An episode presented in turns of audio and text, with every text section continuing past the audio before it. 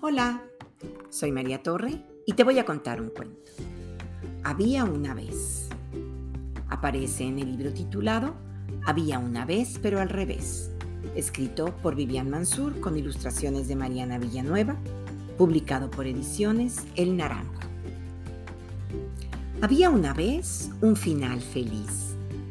Se quedó dormido en las últimas páginas de un cuento y despertó, sin saber por qué, mojado en lágrimas.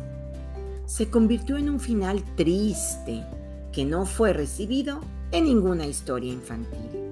Se enojó y se transformó entonces en un final enojado que fue rechazado por emocional.